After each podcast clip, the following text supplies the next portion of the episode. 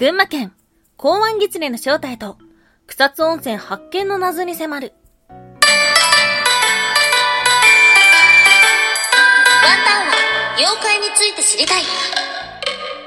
はい、空飛ぶワンタンです。ワンタンは妖怪について知りたいということで、この番組は普段キャラクター業界で働いているワンタンが、日本におけるめちゃくちゃ面白いキャラクター妖怪についてサクサクっと紹介している番組です。この番組のスポンサーはとまさわさん、歴史とか世界遺産とかを語るラジオなど放送されています。詳細はツイッターにありますので、ぜひぜひ番組概要欄からチェックしてみてください。はい。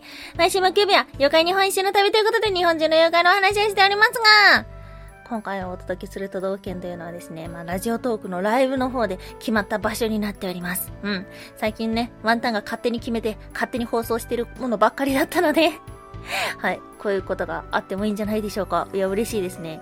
ということで、みんなで決めた都道府県。今日お届けをする都道府県は、群馬県。はい、県庁所在地は前橋市ですね。あ、すごい言いにくいですね。前橋市ですか言いにくいですね。はい。ということで、群馬県のお話となっております。うん。群馬県行ったことありますか？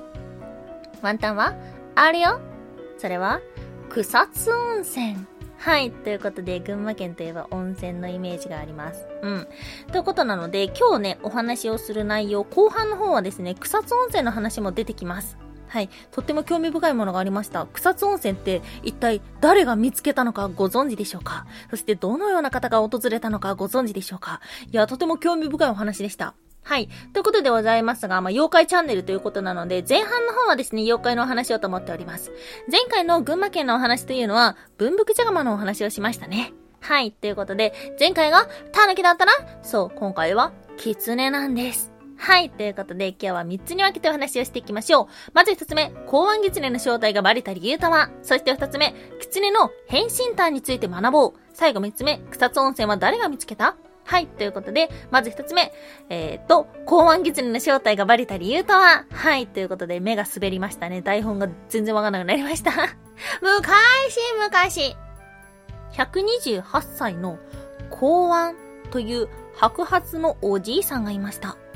そのおじいさんは人の家に行き、法を解いたりとか、戒めを授けたりとか、そういったことをしており、また、将来を予言することができるとも言われていました。ということで、まあ、なんだかすごいじいさんがいたぞっていうことです。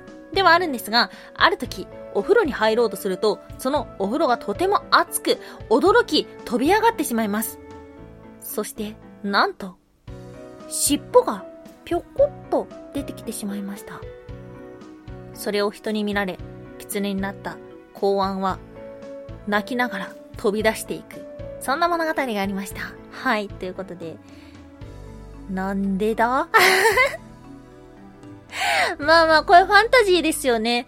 あの、狐が人間の世界で楽しんでたのか、何か勉強していたのかわからないんですけど、うん、ちょっとね、興味深いなっていうふうに思ったのが、狐って、あの、妖怪様々にあるんですけども、女性に化けてることって多いんですよね。ではあるんですが、おじいさんに化けてるっていうのが、ちょっと今までの狐と違うぞなんていうふうに思ってしまいました。はい。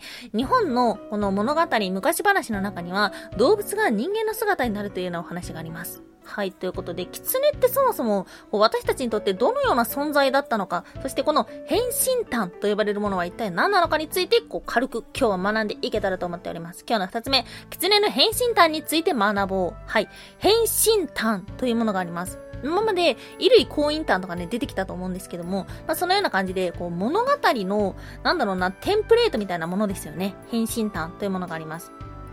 で、狐の変身炭のお話っていうのは、人間を助ける役割である狐が多いみたいです。これは一体なぜかというと、一説によると、農耕信仰において重要な役割を果たしていたのが狐だったからなんです。うん。あの、穀物を食べるネズミの天敵っていうのが狐なんですよね。なので、田んぼの近くに祠を設置して油揚げなどで餌付けをしていたなんていうようなお話があります。まあ、狐っていうと、うんと、別のお話の中では、悪さをするっていうのもよく出てくるんですけども、でもね、こうしてね、あの、農耕信仰においてはとても重要なものだったということなんです。その証拠に、狐の語源っていうのは様々言われてるんですけども、この語源っていうのが、鳴き声、狐の鳴き声の、キツキツキツ、キツキツキツって、言うんですか？ちょ、聞いたことないんでわかんないんですけども、言うみたいですね。はい。その、キツキツキツっていうのに、浸透系の継承の根をつけた。それで、キツ、根になった。というようなお話があるみたいです。ちょっと興味深くないですか？はい。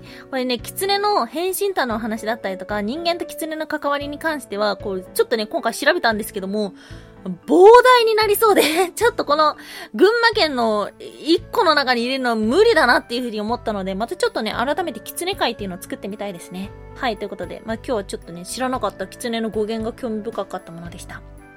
はい、ということで、まあ、狐の話サクサクしてきましたので、今日の最後3つ目。草津温泉は誰が見つけた？はい、ということで、草津温泉の歴史を知るとすごく面白かったんですよ。で、草津温泉のこの名前は一体どっからやってきたの？っていうと、え、二つ言われていて、一つは、硫黄の匂いが臭いから、臭い水っていうのがなまったというもの。そしてもう一つは、仏教の、えっ、と、経典の中の大般若経っていうのがあって、その中から取られたというようなお話がありました。この草津温泉、一体誰が見つけたのでしょうか？三つの時代に分けて解説がありました。まず一つ目が、古墳時代。はい。古代の英雄、大和武のこと。これが、東の国征伐の帰りに見つけたというようなお話がありました。そして二つ目、奈良時代。お坊さんの行基。はい、聞いたこともある方いらっしゃるのではないでしょうか。あの、東大寺の大仏の建設にも携わったということで、歴史の教科書とかにも載ってましたよね。で、彼が、えー、布教活動の途中、何か気を感じたそうです。で、なんだこの木はということで、最も強い木のあるところに温泉があったというようなお話です。そして最後三つ目は、鎌倉時代。鎌倉幕府を築いた、源の頼朝が狩りを行った際に見つけたというようなお話がありました。おー、歴史を知らないワンタンでもこの3人は知ってるぞ。で、あと他に訪れたと言われている方々だと、え、安土桃山時代、豊臣秀吉が草津にこう慰安旅行に行くっていう計画があったみたいなんですね。え京都から1万人を動員して15日かけて草津に行くというような計画があったみたいではあるんですが、これは断念したそうです。へえあとは江戸時代で言うと、八代将軍の徳川吉宗。あとは俳人の小林一茶。彼らもここに訪れていたということなんです。はい。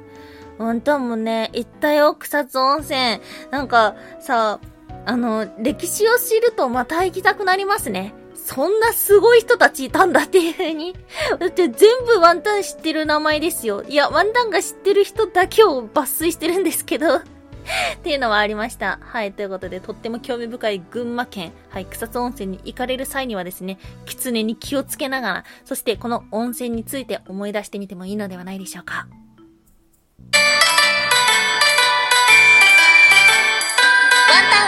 妖怪について知りたい。おやすみもいもい。